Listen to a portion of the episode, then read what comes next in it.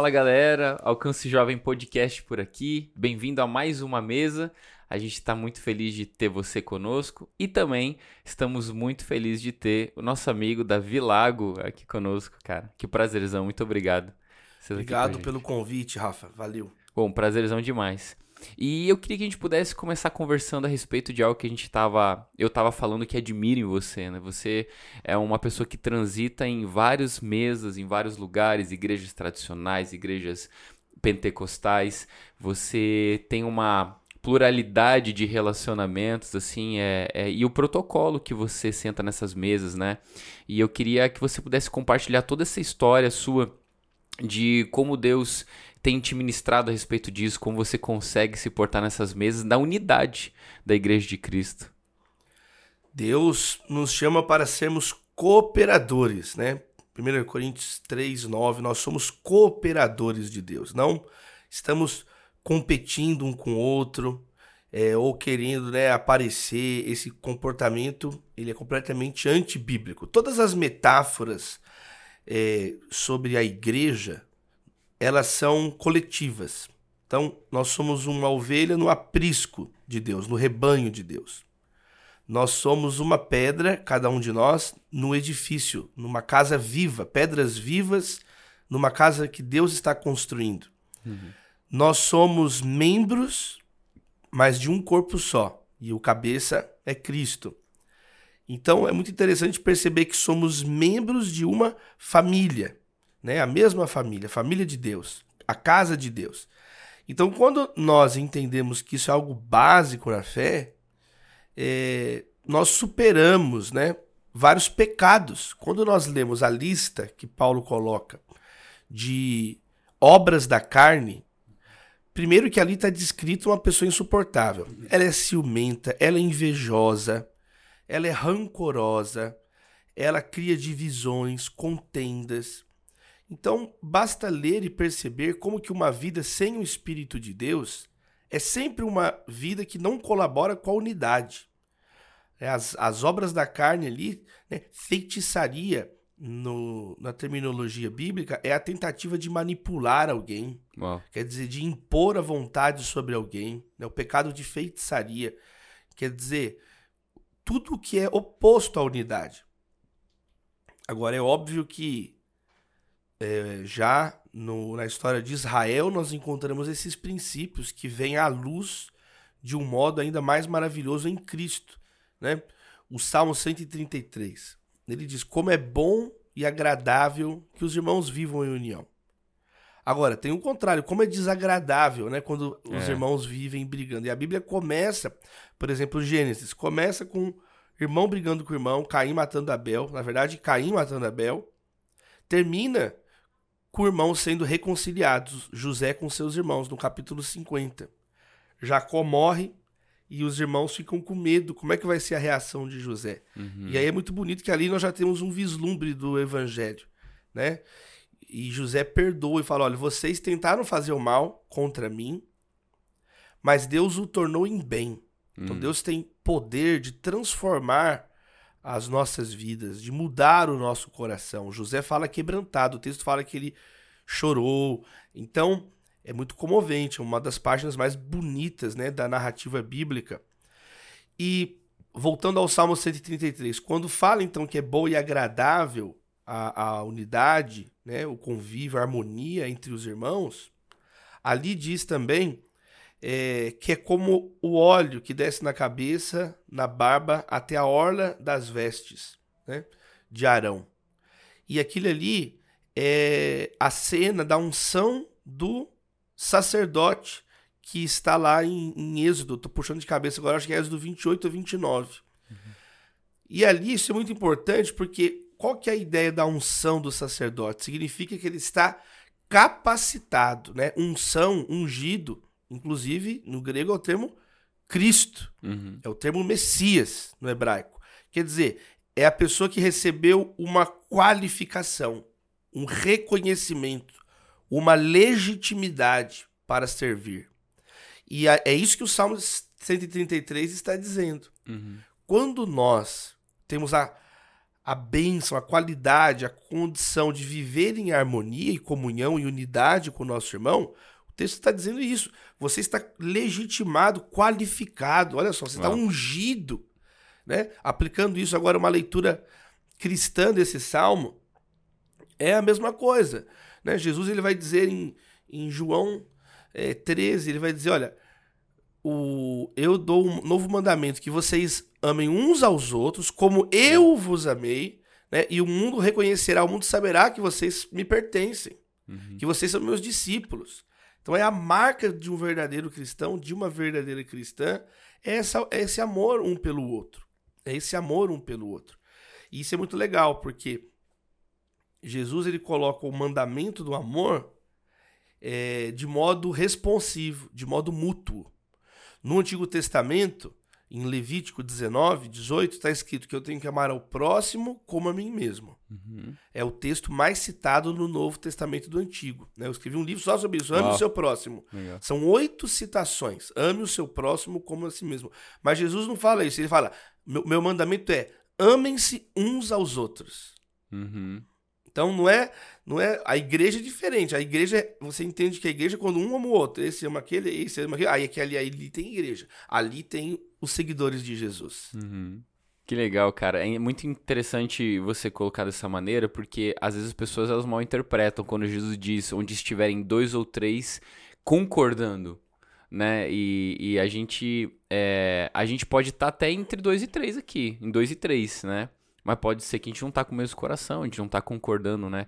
É, isso que a gente fala sobre a unidade, ela é tão interessante, você já passou, deve ter passado por várias experiências, mas o que Deus tem ministrado no nosso coração é algo que eu falo muito nas me nas, na mesa com a liderança.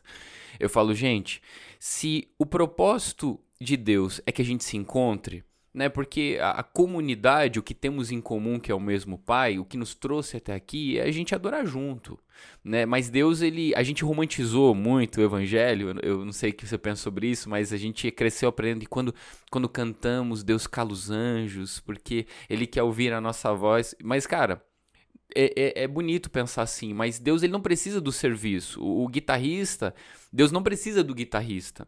Mas a igreja é abençoada, a comunidade é abençoada porque tem alguém ali servindo. Então a gente serve a Deus, mas na verdade a gente abençoa os nossos irmãos com o serviço. Né? Deus recebe esse serviço, mas é em prol dos nossos irmãos. É, e aí eu digo na mesa: se a gente se, a gente está aqui para se encontrar, e a gente, por causa de um evento ou de alguma coisa, a gente negociar o encontro, a gente perdeu o propósito. Vamos fazer alguma. Vamos fazer, vamos fazer. Aí de repente no planejamento vamos fazer, a gente começa a brigar aqui. E a gente desencontra. Para, para, para. Não vamos fazer mais nada então. Como assim não vamos fazer mais nada? Cara, o propósito é a gente se encontrar. A gente tá brigando por se encontrar, perdeu o propósito. O que, que você acha sobre isso? Alguma experiência que você já vivenciou e que o Espírito te ministrou sobre isso? Vamos lá. Primeiro, Lembrar também, acho importante a gente falar no início do papo, Rafa, hum. que a causa da, dessa divisão, dessa não concordância, dessa incapacidade de manter uma atmosfera de cooperação é o pecado. É. Né? O ser humano ele não consegue lidar com o outro por causa do pecado, porque e o pecado é você desobedecer a Deus. Uhum. Quando nós nos afastamos de Deus, nós nos afastamos das pessoas, ficamos individualistas, usamos as pessoas ao nosso favor. Então, Adão e Eva, o primeiro casal mencionado em Gênesis, eles estavam em comunhão com o outro e com Deus. Quando eles rompem a comunhão com Deus, desobedecendo a vontade de Deus, eles entram em conflito um com o outro. É. Adão fala: Ó, essa mulher que o Senhor me deu aí, quer dizer. E ali entra, então, essa quebra da cooperação. E Deus odeia isso. Uhum. Provérbios 6 fala que Deus odeia. Né? Ele abomina, abomina. o que semeia contenda entre os irmãos. Então, nós é, entendemos, essa é a causa, que Tiago vai dizer também, né? De onde vêm as guerras? A guerra é a amplificação máxima da falta de cooperação. Ah. A guerra é esse horizonte final da quando tá tudo entra em guerra. E aí Tiago fala: de onde vêm essas guerras? Não vem das paixões que guerreiam dentro de vós? Uau. Então, do nosso coração, sem Deus, tem um ódio tão grande nele que se o Espírito Santo não entrar na nossa vida e não domar, a Bíblia mostra, a história comprova que esse ódio ele vai se atravessar e vai virando uma guerra cada vez maior. Uhum. Por isso que nós precisamos uns dos outros para conversar, para concordar e também para exortar um ao outro. Bom. Não pode confundir também concordar com é, ah, então não posso falar nada que, que o outro não vai ouvir. O texto que foi mencionado, de onde estiverem dois ou três reunidos, aquele texto é um texto onde Jesus está ensinando sobre a disciplina eclesiástica. Uhum. Que é um texto usado muito para quando não vem ninguém na reunião de oração. Ah, tem dois ou três, mas Deus está aqui. Ele está sendo. Claro que Deus está. Deus é onipresente, né? Onde nós vamos esconder de Deus, já dizia o Salmo 139. 39. Mas ali Jesus está falando da disciplina. Olha só. Você tenta ganhar o teu irmão. Aí ele não ouve, você vai com dois ou três, você vai, volta com a gangue, Jesus falou, né? Você volta com volta mais com galera. Você volta com testemunhas. E aí, quer dizer, porque onde estiverem dois ou três reunidos, eu vou estar ali. Uhum. Né? O que a uhum. igreja ligar na terra está ligado no céu. Então Jesus está ensinando isso, que a nossa concordância tem que ser com ele. Quando nós estivermos concordando com Jesus, ele estiver concordando conosco, isso vai constranger o nosso irmão para ele concordar e voltar ao corpo. Uhum. Né? Porque se nós concordamos entre nós sem Deus, aí vira rebelião. Adão e Eva, que é uma rebelião. Um, Adão, Eva desobedeceu Deus, deu o fruto para Adão, e Adão concordou com Eva, mas é. desconcordou com Deus. Então aí vira uma, uma aliança iníqua, uhum. vira uma rebelião. Uhum. Então a concordância ela nunca é um fim em si mesma, ela está sempre ligada à concordância com Deus. Perfeito. Senão acontece o que aconteceu com Herodes e Pilatos. Uhum. Em Lucas capítulo 23, eu acho que é o verso 12, fala assim: que Pilatos e Herodes, que até aquele dia eram inimigos, é. daquele ponto em diante se tornaram amigos. Porque eles concordaram, mas para crucificar e matar Cristo. Uhum para permitir que Jesus Cristo fosse executado. Uhum. E ali eles, inclusive, cumpriram o Salmo 2, que vai dizer que os reis das nações conspiram contra o ungido do Senhor. Uhum. É até um cumprimento profético. É. Que, né, que o salmista já falou: olha só, o pessoal vai concordar, mas para se rebelar contra uhum. Deus. Então a igreja é esse lugar de concordância, sempre ligado a Deus onde esse ímpeto do pecado ele vai sendo superado na nossa vida com a presença e pela misericórdia de Deus, que nos amou quando éramos inimigos dele, de acordo é. com Romanos 5:10. Agora, essa nossa unidade, ela vai ser então um exemplo para o mundo. Uhum. A igreja, neste sentido, ela é a vanguarda do reino de Deus, porque nós começamos a mostrar entre nós algo que vai ser no céu, uma comunhão fraterna, real, verdadeira, alicerçada na vontade de Deus e não nos individualismos. Porque se você olha no final da, do, da Bíblia, na história da salvação em Apocalipse, o que, que acontece lá no final? O inimigo se mata um ao outro. A Babilônia é destruída pela besta. Um, um, começa a comer, um começa a matar o outro. No final, o individualismo ele, ele se devora e um destrói o outro. Uau. Eu vou falar a última coisa sobre esse ponto, que é o que Paulo vai falar em Gálatas. Ele fala: olha, a liberdade que vocês têm de amar, a liberdade que vocês têm é para edificar um ao outro. A liberdade não é para vocês devorarem uns aos outros Uau. e acabarem se matando. Então, Paulo, inclusive, já joga uma luz sobre isso. Ele fala: se você usa liberdade só para exigir do outro o que você quer, ou por algum tempo você concorda com ele, mas que na verdade você quer uma outra coisa, uhum. o amor não é assim. 1 Coríntios 13, o amor não, não busca os seus, seus próprios, próprios interesses. interesses. ele é desinteressado, porque ainda que você dê o teu corpo para ser queimado sem amor, de nada valerá. É incrível isso que você está falando, cara, porque eu acredito que esse nível de intimidade, esse nível de relacionamento, esse nível de fraternidade, ela é a expressão máxima do que é a continuação da nossa santificação, porque lá na benção apostólica, né, o amor do Pai, a graça de Jesus e a comunhão do Espírito Santo. Então, quando alguém pergunta para mim e fala, Rafa, qual é a maior evidência de alguém que tá cheio do Espírito? Eu falo, cara, a maior capacidade dele viver em comunhão com seus irmãos, em unidade, em fazer esse, esse mandamento, né, de amar uns aos outros como Excelente. eu vos amei. É o modelo de Jesus. É. Então, tá cheio de Espírito Santo, eu quero ver o qual, qual é a capacidade que você tem de unidade, qual é a capacidade de comunhão. Ah, pode ressuscitar morto a roda aí, cara. Se ninguém consegue sentar contigo à mesa, se não tem acesso ao seu coração, se não compartilhou a alma, não é a mesa do Senhor para mim, uma das coisas que mais me. É, quando eu, cara, eu lembro que eu, eu dormi chorando quando eu entendi a ceia do Senhor em 1 Coríntios. O apóstolo Paulo fala a respeito disso. Cara, vocês estão até sentando junto, mas não é a ceia do Senhor que vocês estão comendo, não. Tem gente que tá ficando com fome, os que se embriagam.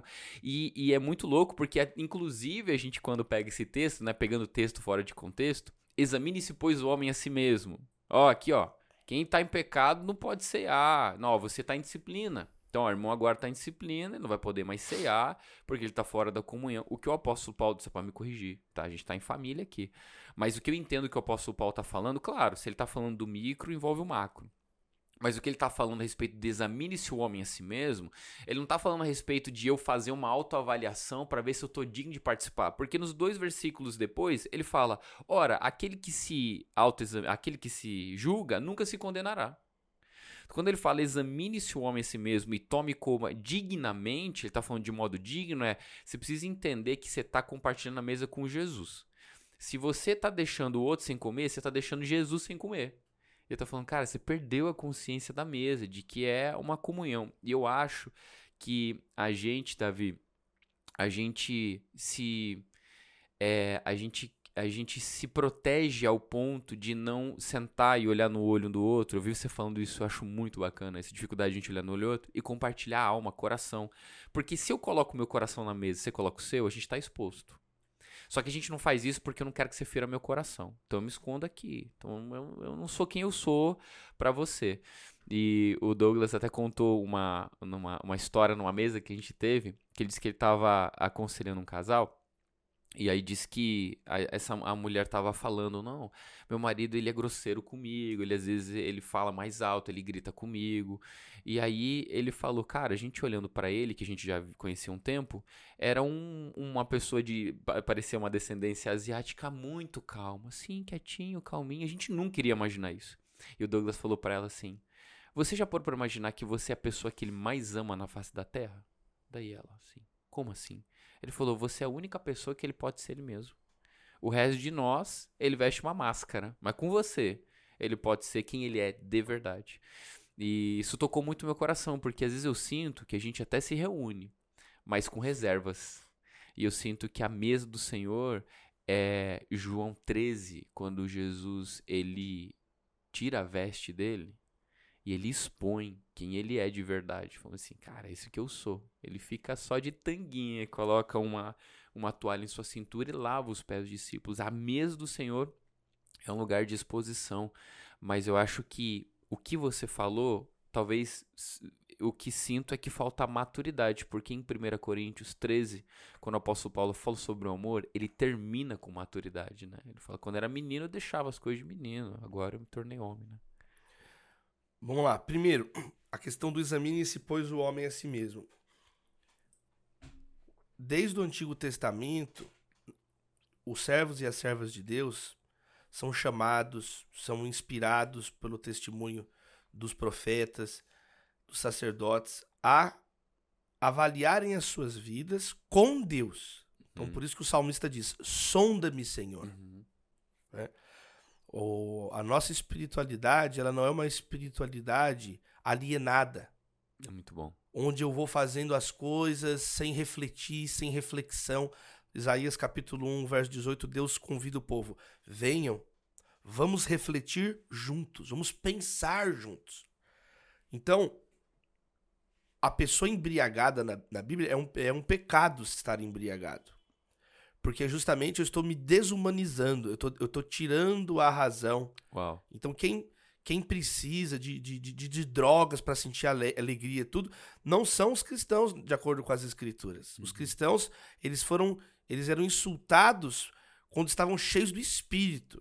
Ah, lá estão bêbados também e tal. Mas na verdade eles estavam cheios do espírito. Não é que eles estavam embriagados, porque não se embriaguem com vinho que leva à libertinagem, mas deixem-se encher pelo espírito.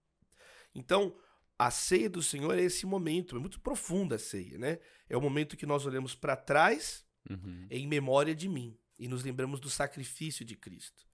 É o momento que nós olhamos para frente, até que eu venha. Vocês vão comer do pão. Maranata vem Senhor Jesus. Então nós anunciamos. Mas entre o, a memória de Cristo e o até que ele venha, existe o examine-se, pois, o homem a si mesmo. Vamos discernir o corpo. Eu estou em comunhão com os meus irmãos né? Tem uma luz que Jesus joga no Sermão do Monte também, quando você estiver apresentando tua oferta e ali se lembrar que tem algo com teu irmão, vai depressa reconciliar-te. É uma prioridade. Porque o modo que você se relaciona com os outros é o que vai mostrar o modo que você se relaciona com Deus. É. Outro, outro princípio explicado com mais profundidade em 1 João. Quando ele vai falar, é fácil você dizer que ama a Deus, que você não vê, mas e a pessoa que você vê? E você maltrata, e você é uma pessoa estúpida, e você não tem nenhuma uma gota de respeito por essa pessoa. Uhum. Por isso que Romanos 13 também vai dizer assim: olha, não devam nada a ninguém a não ser o amor. Então o cristão ele olha para outra pessoa e ele não quer consumir essa pessoa. Ele não olha com uma mentalidade de credor cobrando coisas, posturas e ações dessa outra pessoa. Não, ele olha e ele fala: Eu devo amor a essa pessoa. É. Eu estou em débito. E é um débito que nunca se paga. Eu, eu amei essa pessoa, eu continuo devendo. É isso que Paulo está dizendo. Então, nós temos um Cristo em nós, que é o próprio amor. Então nós temos então esse chamado para fora de nós mesmos e para amarmos e servirmos e iluminarmos e salgarmos e com o aroma de Cristo por onde nós passarmos. Então, primeiro, essa questão do, do sonda-me. O exame, ele não é autocomiseração. Uhum. Ele não é coitadismo, vitimismo, não vou ficar examinando, porque é exatamente o que você falou. Se eu fico me examinando sem Deus e sem o corpo, sem referências, de um, de um modo da minha própria cabeça, o que, que vai acontecer? Eu não vou me condenar, porque o coração do homem é enganoso, hum. eu vou me justificar. Tem até uma frase dos rabinos, né?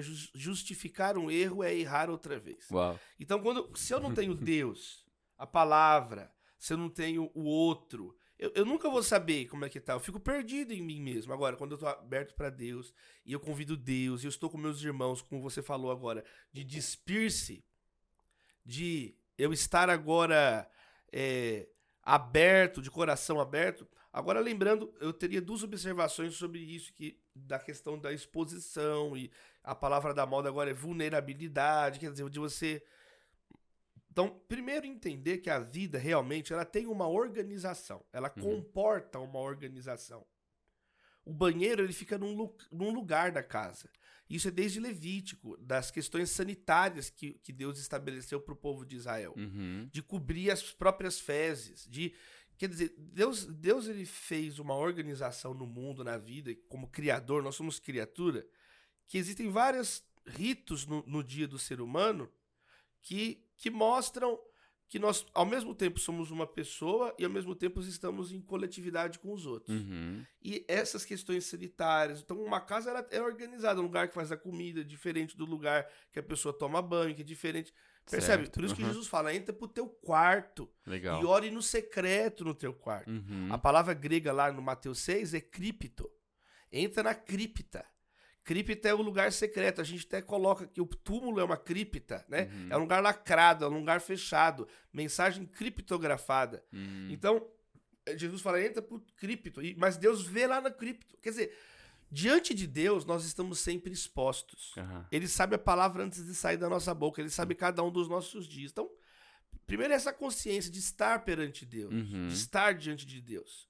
Né? Essa centelha divina no nosso próprio coração que queima né? Eclesiastes 3 vai falar que a eternidade de Deus está no nosso coração.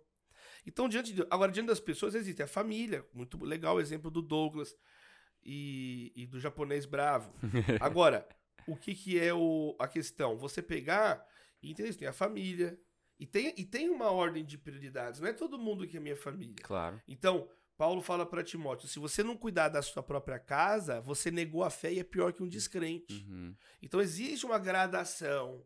Agora, exatamente, na igreja nós vamos encontrar a família espiritual. Uhum. E, e existe uma prioridade entre os irmãos em Cristo do que o resto que está lá em, em, em Gálatas 6.1, por exemplo. Fala: olha, enquanto tiver oportunidade, faz o bem a todos, especialmente aos da família da fé. Uhum. Nós somos irmãos em Cristo.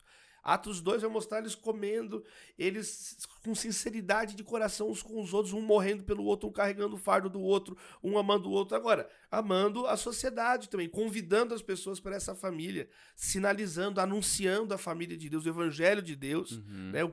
O, nosso Pai Celeste. E Jesus, no lava-pés, ali ele tirou sua capa, desceu da sua posição e assumiu a forma de servo. É. Algo que vai ecoar em Filipenses 2, no canto da quenoses, que ele se esvaziou até ser servo. Sim. Ali ele fala: Eu desci de tudo para lavar os pés. É. Né? Mas o maior é o menor. Né? O uhum. maior é o menor. Agora, na cruz ele estava exposto também. É. E ali foi um espetáculo público. Uhum. Ali ele foi colocado diante do mundo para ser um espetáculo a escória, nós somos a escória do mundo, o apóstolo vai dizer. Então, quer dizer, o cristão ele tem essa questão de, de abrir o seu coração, mas a qualquer momento Deus pode pegar também e, e, e nos expor perante o mundo. Uhum. Entendeu? Olha a história dos mártires. Isso que é um mártir, uhum. é uma testemunha. Uhum. Quantos deles foram açoitados no Coliseu? Foram devorados por feras, por leões, foram uhum. humilhados. John Huss foi incendiado numa fogueira. É. Então, quantos irmãos nossos hoje são executados ao redor do mundo por causa da sua fé? A igreja egípcia que foi degolada é, com filmados extremistas religiosos é, degolando, matando, fanáticos, intolerantes, incapazes de conviver com quem pensa diferente. Uhum. E aqui tem um alerta para a igreja contemporânea, para a igreja brasileira, que às vezes ela não vive em concordância com si, com Deus, pessoas que não têm um amigo. É. Pessoas que vão ficando então tão rancorosas e ressentidas que começam a deturpar o evangelho para destruir outros. Virando verdadeiros anticristos. Hum. Virando pessoas então que querem destruir a vida das outras pessoas. Agora, a conclusão é a palavra-chave que você usou, é a maturidade. Ah, o amor é a caminhada da nossa vida. Uhum é um, é um entregar. Amor é sacrifício, é, é ágape, é entrega. Sede, portanto, imitadores de Deus como filhos amados, e andem em amor, como Cristo vos amou e entregou a si mesmo como oferta e sacrifício de aroma agradável a Deus. Então, eu tenho que imitar Jesus amando, e como é que Jesus amou? Até o ponto de se entregar, e fala que o Pai se agradou, tem a, a, a imagem da, da oferta de holocausto, né? Sim que, que sobe até Deus. Sim. Aquele aroma. E Deus se, agra se agrada dessa pessoa, né? Que ama até as últimas consequências enraizado nele, né? É. Então é o, o, o, solo que vai ser descrito na, na Bíblia, em, em Gálatas, arraigados e alicerçados no amor. Então é uma metáfora da botânica e outra da arquitetura, que estão dizendo a mesma coisa. O amor é o nosso solo. Oh. Né? Quer dizer, o alicerce da casa as raízes da planta no amor. Uhum. Então, uma casa não é de uma hora para outra, vai construir a casa. É, a metáfora da construção aparece várias vezes. E a mesma coisa uma planta, ela vai ser regada, ela vai cultivar. O Salmo primeiro diz que ela dá fruto no tempo certo. O homem de Deus dá fruto no tempo uhum. certo. Então, os frutos do amor na nossa vida. E o, e o fruto do Espírito é o amor. Eu adorei, eu achei máximo, super legal a tua resposta para a pessoa. Falou, ó, o que é uma vida com o Espírito Santo? É uma pessoa capaz de ter comunhão. E é isso mesmo. Se você ler ali o fruto do Espírito, o amor, paz, alegria, paciência, bondade, domínio próprio, fidelidade, são características de alguém que vai conseguir, vai ter é alguém resolvido, Rafael. É, completo. Né? Eu, eu é, é, toda vez que a gente espera algo de alguém, ou a gente quer, como você disse, quando a gente quer tirar algo de alguém, é como se a gente não tivesse completo, como se a gente não tivesse pleno. E Deus nos fez plenos e completos. Então, o nosso relacionamento não é mais sobre minha carência e minha necessidade. O meu relacionamento com você agora é sobre o que está me sobrando, que é amor. Né, que nós transbordamos isso. O que eu posso te oferecer não é mais o que você tem para me oferecer. E, e eu faço esse paralelo que a oração de Jesus no Getsemane sacerdotal em João 17 é Pai, assim como o Senhor me enviou, como tu me enviaste, eu os envio também.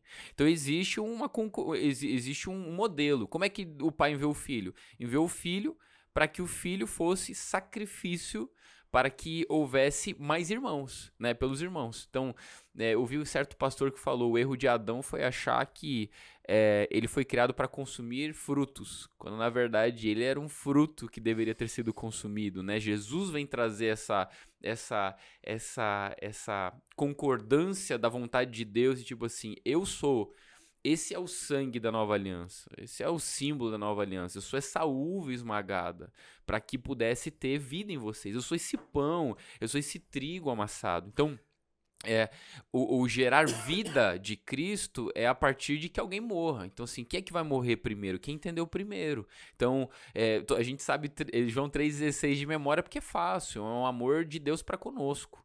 Mas 1 João 3,16 é um nível de maturidade maior, né?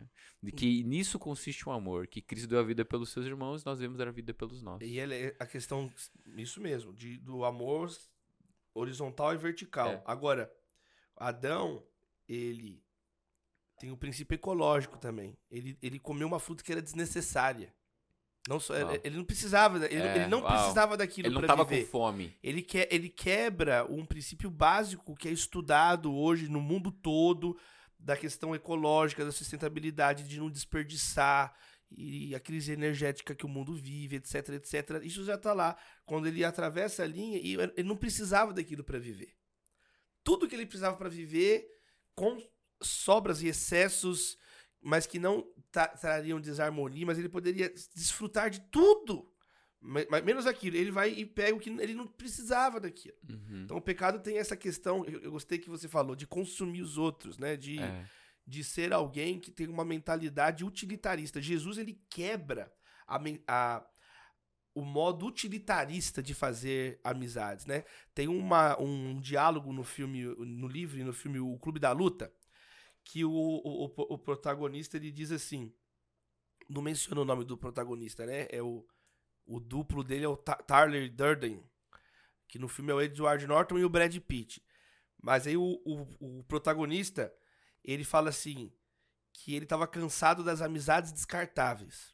Hum. E aí ele tem uma vida toda pautada na, nas compras, ele entra no avião, ganha o copo descartável e ele chama aquela pessoa que fica do lado por algum tempo ali de um amigo descartável. Do mesmo jeito que ele joga aquele plástico fora ali, aquele, aquela conversa rapidinho no avião, ele vai jogar fora.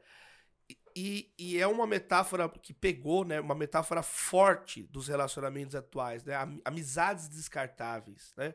Aí tem outros teóricos, eu, ficou muito popular no Brasil a ideia do, do Zygmunt Bauman, da, da, das amizades líquidas, quer dizer, não é algo que eu tenho um compromisso, é fluido, eu tô amigo aqui, não tô, não tô amigo mais. Algo inconsistente, hum. algo raso, algo superficial. E Jesus, ele quebra isso. Essa ideia do eu, o tempo inteiro eu. Aquela outra frase do Han Solo, ele fala assim no filme: Eu só recebo ordens de uma única pessoa, eu mesmo. Né? Uhum. Jesus ele veio dizer o contrário. É. Ele veio dizer que eu tenho que não dividir o mundo em quem eu amo e quem eu odeio. Isso quem fazia eram os fariseus. Uhum. Vocês ouviram o que foi dito: ame o teu próximo e odeie o teu inimigo. Eu, porém, vos digo: amem os seus inimigos e orem por quem vos persegue. A visão de relacionamentos de Jesus, ela, é, ela, ele destrói o utilitarismo. Uau. Porque eu, muito provavelmente, vou ser prejudicado se eu amar o meu inimigo, orar por quem me persegue. E Jesus fala: mas é isso que, vocês, é. que a igreja foi chamada para fazer. A igreja não foi chamada para fazer é, caprichos para pensar nela, dela, nela própria de um modo medíocre. É. A igreja não é um bando de gente estúpida, não é, ela não é um clube de iates, ela é uma frota de barcos pesqueiros, já diziam os antigos aí, né? Hum. Quer dizer, a gente ir é, anunciar Jesus, tocar na vida das pessoas. É isso, cara. Eu gosto muito de uma história de um pastor que ele disse que o irmão da igreja chegou com um carro zero Chega assim, pastor, queria que o senhor pudesse ungir o meu carro aqui, botar um óleo, fazer uma oração forte e consagrar meu carro para Jesus. Aí o pastor falou, cara, você tem certeza? Não, tem certeza, pastor, é isso que eu quero. Ele falou, eu vou consagrar ele para Jesus, mas você tem certeza mesmo? Não, pastor, é isso que eu quero. Então tá bom. Botou a mão no carro e falou, Jesus, esse carro agora é seu. Então é o seguinte, se ele for roubado, tá tudo bem. Desde que o ladrão não sofra nenhuma lesão. O carro pode moer todinho, mas o ladrão está intacto. Porque o senhor é uma vida do ladrão e que ele se encontre com você. A gente não se importa se o carro nunca for devolvido, porque ele é seu também. E o irmão falou: Não, pastor, não é esse tipo de oração que eu quero, não. Falou, gente, o coração de Jesus é esse, filho. Você está querendo fazer uma oração forte para que seja blindado o seu patrimônio, quando na verdade Deus está mais interessado na vida do ladrão ser resgatado do que seu carro estar intacto. Então, é, esse evangelho é de que Deus está 24 horas, 7 dias por semana constantemente preocupado com o meu bem-estar, é o contrário do que Jesus nos ensina, o que é o evangelho de verdade, É. que é a entrega. Que é, é que é o, o, o, o trigo não produz frutos se ele não morrer. Quem quiser ganhar sua vida vai perder, mas quem perder por amor de mim vai achar ela. Né? Eu acho que essa essência, esse, essa, essa essência da verdade que o evangelho, e é uma vida muito mais leve, porque o amor ágape que você disse, e, o agapau, ele é independente. Deus, ele me ama. Nem mais nem menos. Eu posso agradá-lo mais, eu posso agradá-lo menos. Ele pode desagra- desagradar de mim como filho. Mas ele me ama, e o amor dele é independente. Não é o que eu faço que faz com que ele me ame. Agora, desagradá-lo é, é outra conversa. O Luciano, até, o, o pastor Luciano tem, tem essa história, você já ouviu essa do Isra? Que ele, che- ele, ele chegou em casa muito assim, cabisbaixo, meio acuado, e o Luciano percebeu e falou: Filho, o que aconteceu? E ele percebeu que era na época que os boletins saíam e falou: Você tirou a nota vermelha? E aí o Isra, com medo do pai dele, falou: Tirei, pai, nota vermelha e tal. E ele sentiu medo. Ele falou: Filho, senta aqui. Eu não vou te amar menos se você tirar a nota vermelha. E não vou te amar mais se você só tirar 100 também. Aí diz que a tristeza do Israel se transformou em alegria, assim. Ele, quer dizer que você vai me amar incondicionalmente? Ele, sim, o amor vai ser incondicional. Agora, se quiser me agradar, é outra conversa. Então, é, quando a gente desenvolve esse coração, é, esse amor incondicional, então a decisão do outro de me odiar não é mais forte do que a minha de amar. Se, cara, se a sua meta de vida te tirar do sério, mas você não vai conseguir. Não tem esse botão.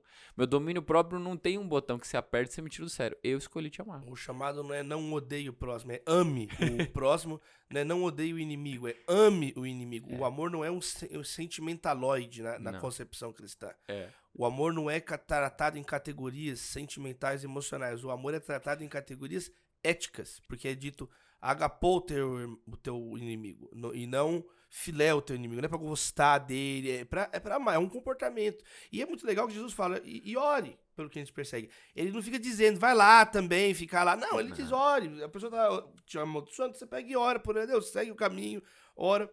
Jesus fala também sobre essa questão dessa dignidade do evangelista. Ó, você foi pregar numa cidade, eles não te ouviram, você sacode a poeira do pé e vai pregar em outra cidade. Claro. Entende? Não dê o que é sagrado aos cães e não jogue pérola aos porcos. Uhum, é verdade. É verdade. Eu acho que é, essa essa consciência de corpo de Cristo, que você falou muito perfeito em 1 João, e ele entende isso, né? O discípulo do amor entende isso. Ele diz: olha, aquele que diz que ama a Deus, mas aborrece ou odeia seu irmão é mentiroso. Que como pode amar a Deus que não vê, se não ama seu irmão que vê? Eu acredito que o que ele está dizendo é uma expressão que é o seguinte: Jesus é a imagem do Deus invisível. O corpo de Cristo é a imagem invisível, é é a imagem visível, né, do Cristo invisível, corpo de Cristo. Então, é mais ou menos assim. É muito fácil a gente dizer que ama a Deus, mas você vai ver que a expressão do amor a Deus que Jesus vai ensinar é com o próximo. E João começa falando: nós vimos, o que nós vimos, ouvimos Vimos e e apalpamos. É concreto. É, Então a igreja é o corpo de Cristo. Através da igreja, Deus toca o mundo hoje. é, é incrível que em João 17, Jesus ele faz, ele re- parece que ele repete a mesma oração, mas ele usa expressões diferentes. Ele diz: Pai, a minha oração é que eles sejam um, assim como nós somos um, para que o mundo creia que tu me enviaste, né? É, esse crer é episteu. No próximo versículo ele diz: Pai, que eles sejam aperfeiçoados na unidade, como eu e tu somos, para que o mundo conheça conosco que tu me enviaste. Então, assim, é, existe nível de, de, de unidade que a gente precisa ser aperfeiçoado na unidade. Só que a gente só vai ser aperfeiçoado na unidade quando ferro afia ferro. Só que é nesses momentos que a gente foge e a gente quer parar de se relacionar porque a gente não tá se dando. E aí não. nunca é lapidado. E aí nunca é Nunca lapidado. fica afiado. É. Cara, os, me- os meus maiores crescimentos foram com amigos. Eu nunca vou esquecer dois deles. Um deles, uma vez no carro, era adolescente. indo. É, uma banda tava indo ministrar é, louvor e eu tava com eles ali. E aí, de repente, um brincou com o outro. Aquela coisa de amigo, de se zoar, faz parte da nossa, nossa linguagem de amor, né? É, e aí, de repente, eu fui adolescente, como adolescente é adolescente. E fiz o quê? Igual a gente faz no colégio. Ah, eu não deixava. Eu não deixava. Batendo um foguinho, né? Eu lembro que o cara que tava dirigindo, ele parou no acostamento na BR, cara. De tão sério que foi para ele. Ele disse, Rafa, em Provérbios capítulo 6 diz que existe seis coisas que aborrece a Deus, a sétima só uma abomina. Quem semeia contendo entre irmãos. Eu nunca esqueci aquilo, cara. E assim, eu brinco. Mas a minha brincadeira tem um limite, né? De ser sadio. E eu sempre falo, eu não tenho nenhum problema. Eu falo pros discípulos, pro GD, eu falo pra galera. Eu não tenho nenhum problema que vocês se zoem. Desde que eu veja o mesmo nível de honra entre vocês. Assim, quer brincar? Pode brincar. Mas não adianta só brincar e não honrar. Honra e brinca, brinca e honra. Vamos viver isso de maneira sadia.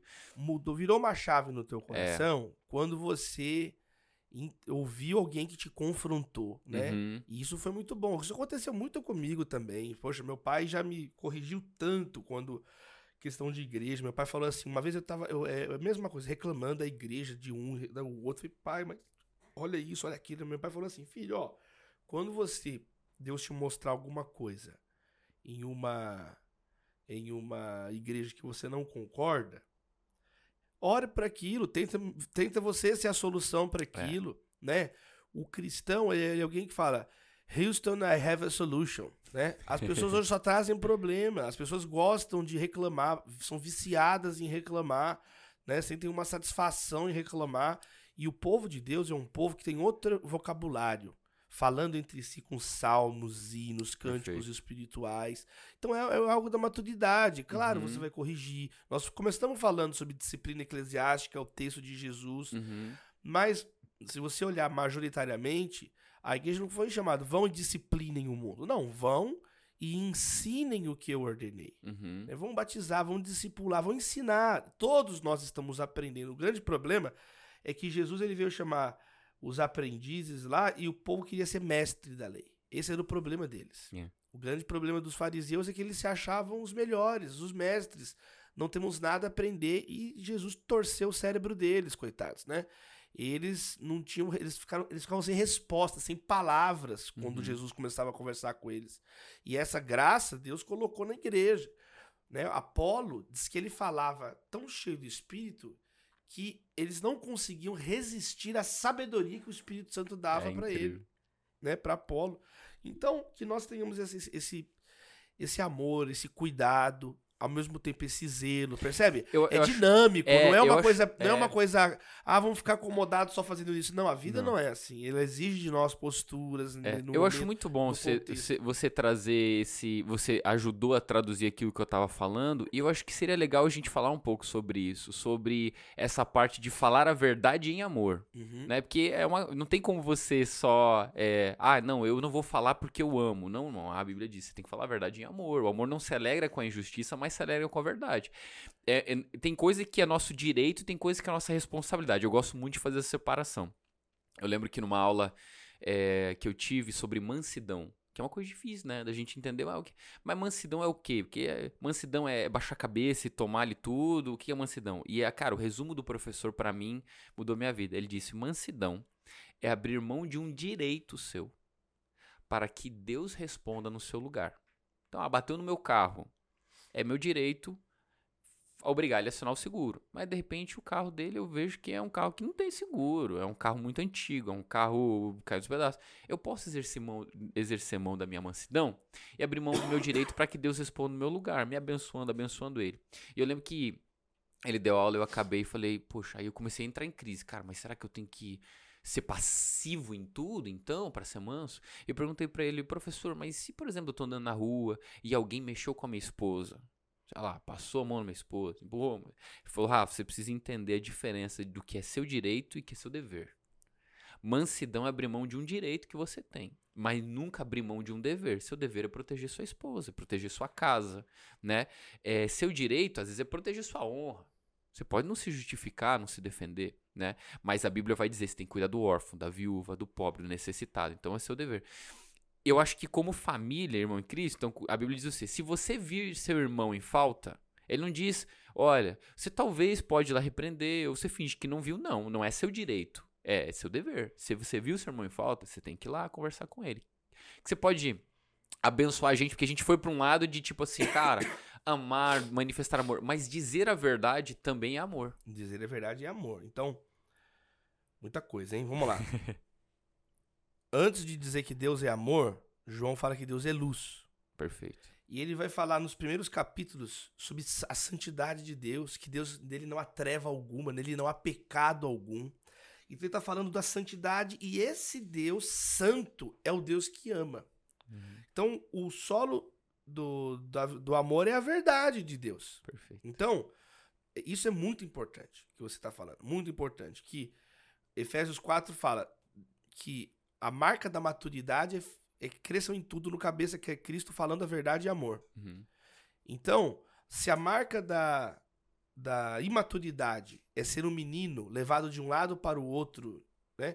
O menino, ele é instável. A pessoa imatura espiritualmente, ela acredita em qualquer coisa, cada hora ela está num lugar. Uhum. Aí ele fala, mas ó, a marca da maturidade é crescer em tudo, em Cristo, e um equilíbrio. Se você fala só a verdade sem amor, você se torna ríspido, orgulhoso, uhum. soberbo, prepotente. Então ainda é imaturo. Tá uhum. Tá falando a verdade. Mas o fariseu falava a verdade. É. Olha, faço o que eles falam, mas não faz o que eles fazem, porque eles não praticam o que vivem. Uhum. Então não é só uma questão cognitiva, intelectualoide. Uhum. É uma questão prática. Então, eu preciso falar a verdade amando, com um amor, com um coração, com a motivação em Deus. Né? Agora, se eu começo a ter todo esse carinho, essa acolhida com a pessoa, mas vai saindo da verdade, eu me torno uma heresia relevante. Uau, uma heresia carinhosa. Mas aí eu já. Eu vou, aí perdeu a mão. Então, eu sou imaturo do mesmo jeito. Uhum. Eu quero agradar tanto, eu quero é. acolher a pessoa, tadinho das pessoas. O cristão não se entende como vítima, ele se entende como culpado diante de Deus. É. Todos pecaram e carecem da glória de Deus. Então, o ponto de partida é outro, muda a tua cabeça. Por isso que a igreja é a maior formadora de líderes da história da humanidade. Em Uau. dois mil anos, nenhuma outra organização, nenhuma outra religião, nenhum outro lugar gerou tantos líderes em todos os campos da sociedade do que a igreja. Porque o cristão não se entende como um, um ah, tadinho de mim. Ele se vê como alguém que pecou, mas que foi liberto em Cristo e regenerado em Cristo e vai para uma nova vida. Uhum. Percebe? É uma disposição diferente. Então, se eu falo amor sem a verdade, é frouxidão. Se eu falo a verdade sem amor. Então, eu tenho que falar a verdade, amar. Amar, falar a verdade. Isso é fruto da maturidade. Isso é fruto da maturidade. Então, não tem que ter medo de amar, não tem que ter medo de falar a verdade. Mas tem hora para tudo. Provérbios tem muitos conselhos sobre isso, né? Da resposta dada no tempo certo. Da, do conselho sincero nasce uma bela amizade. Falar a coisa na hora certa. Provérbios diz assim: até a bênção dada aos berros de manhã é recebida como uma maldição. Uau. Você tá falando uma bênção.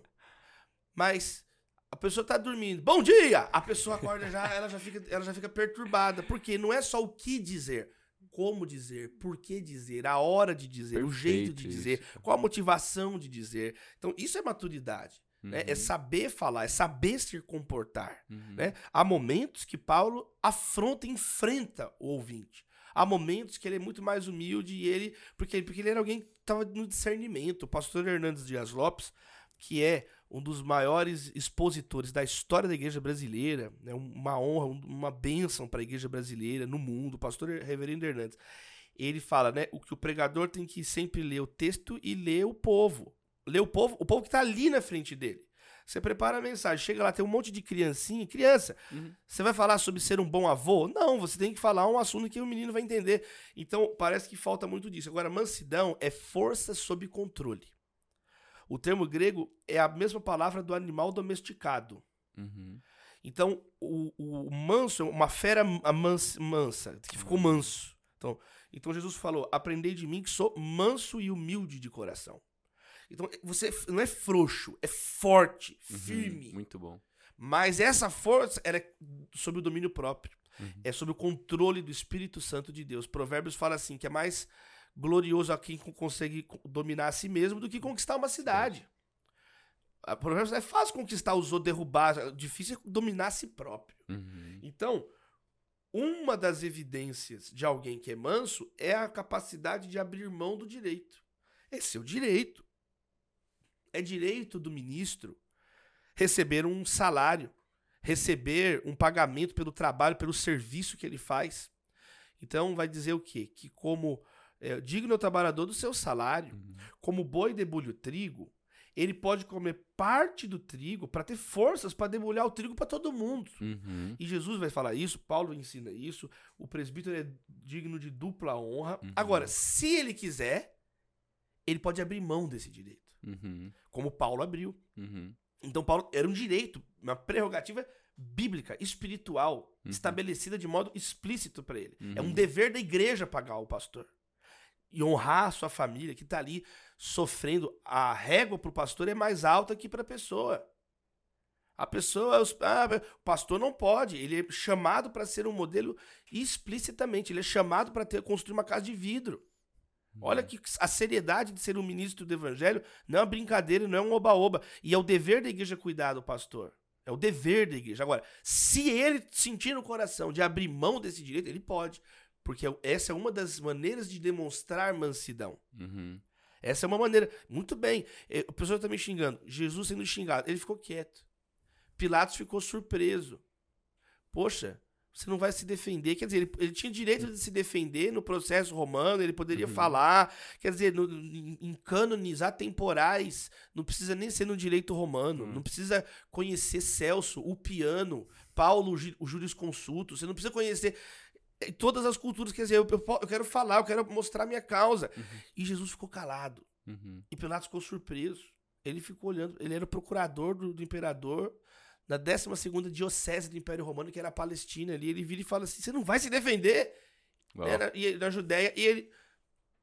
Ele não fala nada. Quer dizer, ele abriu mão do direito de falar. Uhum. Ele, pediu, ele não quis falar, porque ele era manso. Uhum. Ele estava indo como ovelha muda para o matadouro. É. Então, o cristão, Paulo abriu, não recebe, ele, ele fala assim: olha, abri mão de receber o meu sustento e trabalhei de dia e de noite, segundo a Tessalonicenses, para que vocês não falassem nada ficassem duplamente calados e seguissem o exemplo. É. Para que vocês não tenham nenhuma pedra de tropeço. Então, e aqueles que se dizem por, ser apóstolos fossem colocados Por um amor ainda maior. Olha, eu trabalhei de dia e noite para pregar a palavra, é. para que ninguém falasse nada. Então, é possível sim, por uma questão de um objetivo ainda maior, ou no claro, momento, se Deus momento, tocou, é. você vai. É, isso é muito legal, porque é uma escolha de momento, né? E de sentimento também ali de, de discernimento do espírito. Porque isso. o apóstolo Paulo, por exemplo, ele faz o contrário.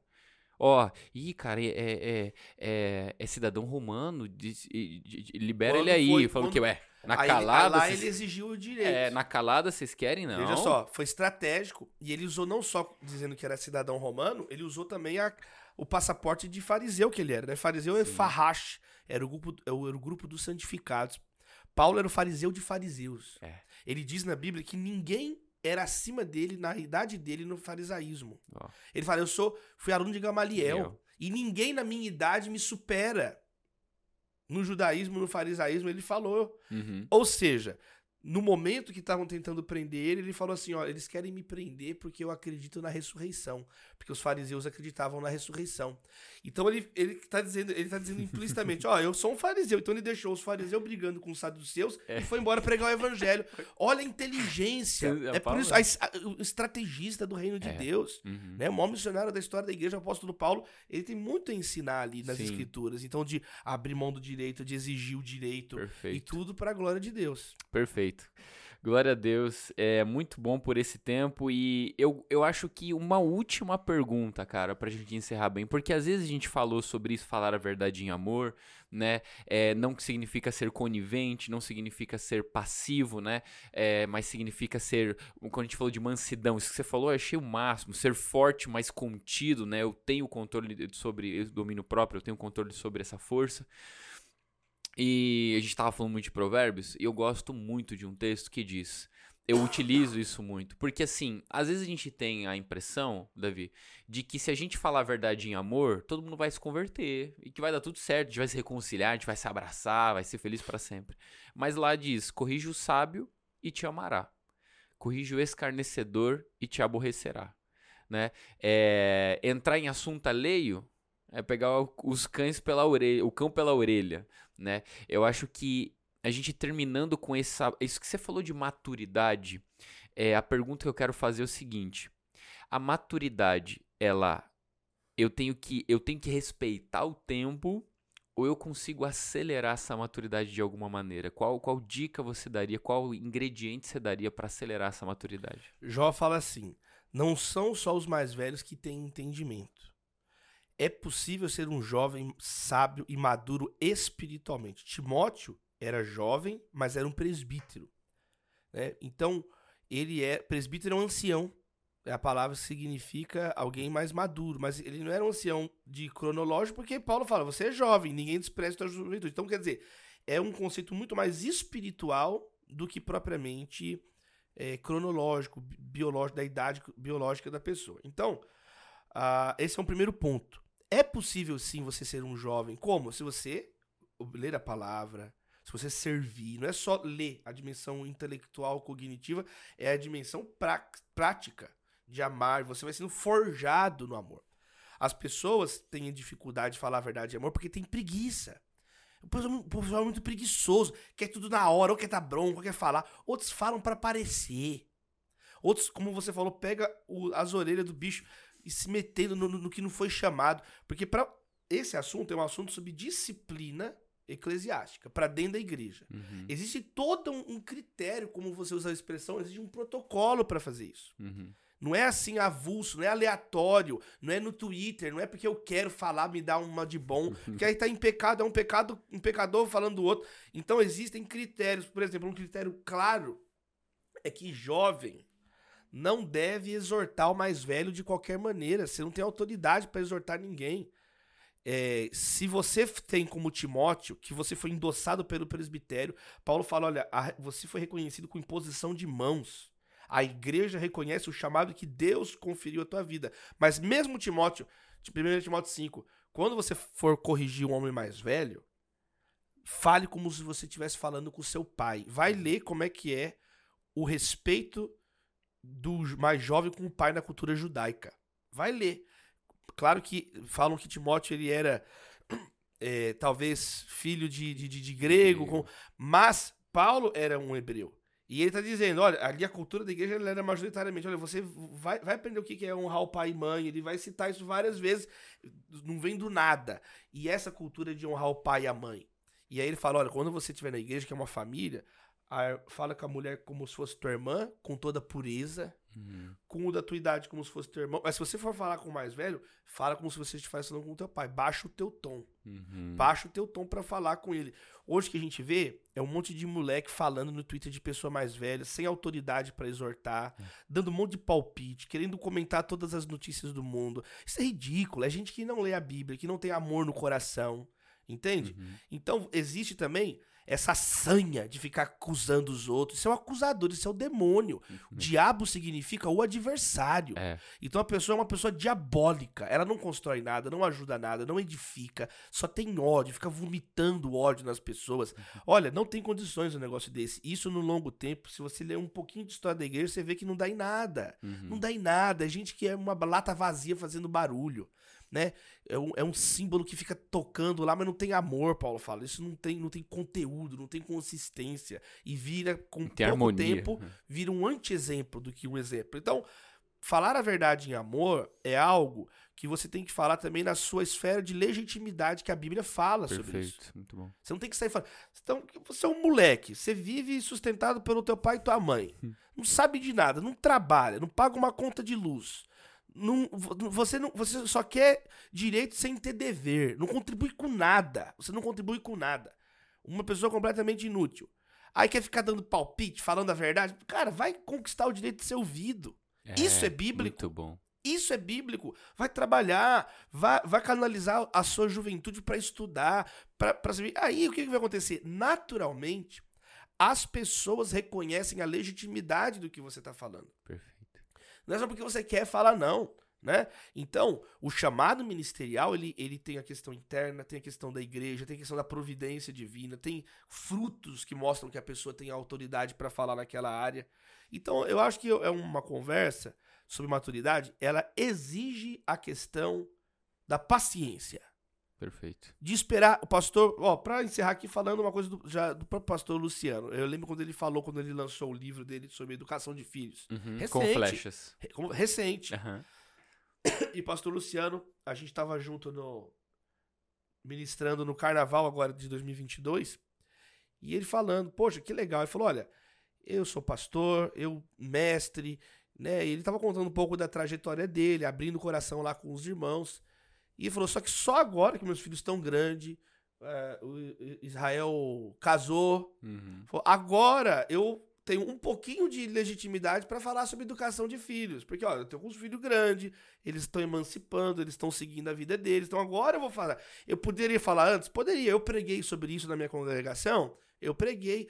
Mas sabe esse negócio da pessoa fica se colocando antes da hora para falar um negócio É. que ela não foi chamada para falar, que ela não entende nada do que ela tá falando. Isso tem muito nos jovens hoje. Eles não leram um livro, ele, e escuta escuta. Não é porque você ouviu um podcast aqui que você sai, pode sair falando, batendo na cabeça dos outros, entendeu? Então, a- e Deus sabe disso, vê isso, percebe isso. Então, quando a gente lê na Bíblia, como que Deus forjou os grandes líderes? Líder é um servo qualificado. Uau. O líder é um servo com excelência. Jesus é o maior líder e ele é o maior servo com excelência, com zelo. Perfeito. As pessoas olhavam para Jesus, ele faz tudo muito bem. Ele faz tudo muito bem. Era, era, era a impressão que as pessoas. Olha como ele faz. Ele faz o, o- o mudo falar, ele faz o aleijado andar, Uhum. ele faz o cego enxergar, ele expulsa os espíritos imundos, Uhum. ele vive o que ele prega, ele faz tudo muito bem. Uhum. Então, e olha o que, que ele estava fazendo, ele estava servindo as pessoas. É. O Espírito está sobre mim, ele me ungiu porque para servir as pessoas. Então, isso é que é ser um líder. Ser um líder não é ser um dominador, Uhum. não é que- ser dono da razão. Sabe, gente? Olha, a gente tem que. O cristão, ele tem muito temor para ficar falando da vida dos outros. Um cristão é alguém que lembre que ele é um pecador. Uhum. Ele não vai se acovardar, ele vai falar. Mas, sabe, existem filtros, existem. Tem uma modulação como isso acontece. É. E isso vai sendo forjado na vida da pessoa. Então a pessoa escreve 100 livros que, se você espremer, não dá nada. Uau. É um monte de falatório, recortou a ideia dos outros, não tem nenhuma ideia singular, original, não tem nada a dizer para o contemporâneo. Aí tem outro que escreve um livro que daqui 100 anos vai estar sendo lido, vai estar sendo estudado. É. Porque, porque tem autoridade, tem legitimidade, tem Perfeito. base. Uhum. Então nós precisamos urgentemente, os jovens hoje da igreja brasileira, né? Baixar, sossegar o facho, parar de falar bobagem, entendeu? O menino tá falando, em um ano já tá lá falando, nem crente o cara é mais. É. Entendeu? Então, você tem que ter uma família, você tem que ter pastor, você tem que estar na igreja, você tem que ler a Bíblia, você tem que calar a boca também. Há tempo de falar e há tempo de calar. É. O profeta, ele é profeta calado também. Uhum. Jesus ficou calado e ele estava sendo um profeta diante de Pilatos, testemunhando o que Deus tinha a dizer naquele momento. Deus fala no silêncio também, Perfeito. não é mesmo? O Senhor está no seu santo templo, cale-se diante dele toda a terra. É. Uau. Então vou até ficar calado agora. Obrigado, Rafa. Eu não acho perfeito isso, cara. E assim, minha conclusão seria o que Lucas escreve em Atos a Teófilo, como já escrevi ao Teófilo na outra carta a respeito de todas as coisas que Jesus fez e ensinou. Então, assim, quer ensinar? Faz primeiro. Constrói autoridade moral. E, assim, deixo aqui um convite para você que não conhecia talvez tão bem, Pastor Davi Lago, livros, pregações, podcast, acompanhe nas redes sociais, é uma benção. Obrigado, meu amigo, por Obrigado, nos Rafa. abençoar tanto nesse tempo aqui de mesa e a casa é sua. Gente, eu fico com cara de sono porque eles só me entrevistam de manhã. Então, Né? eu fico com cara de sono, aí eu tô com a cara amassada aqui, mas nós estamos juntos. Tamo junto, faz parte. E você fica ligado nos próximos episódios, faça parte dessa mesa e vamos ser edificados juntos para a glória de Deus. Um abraço.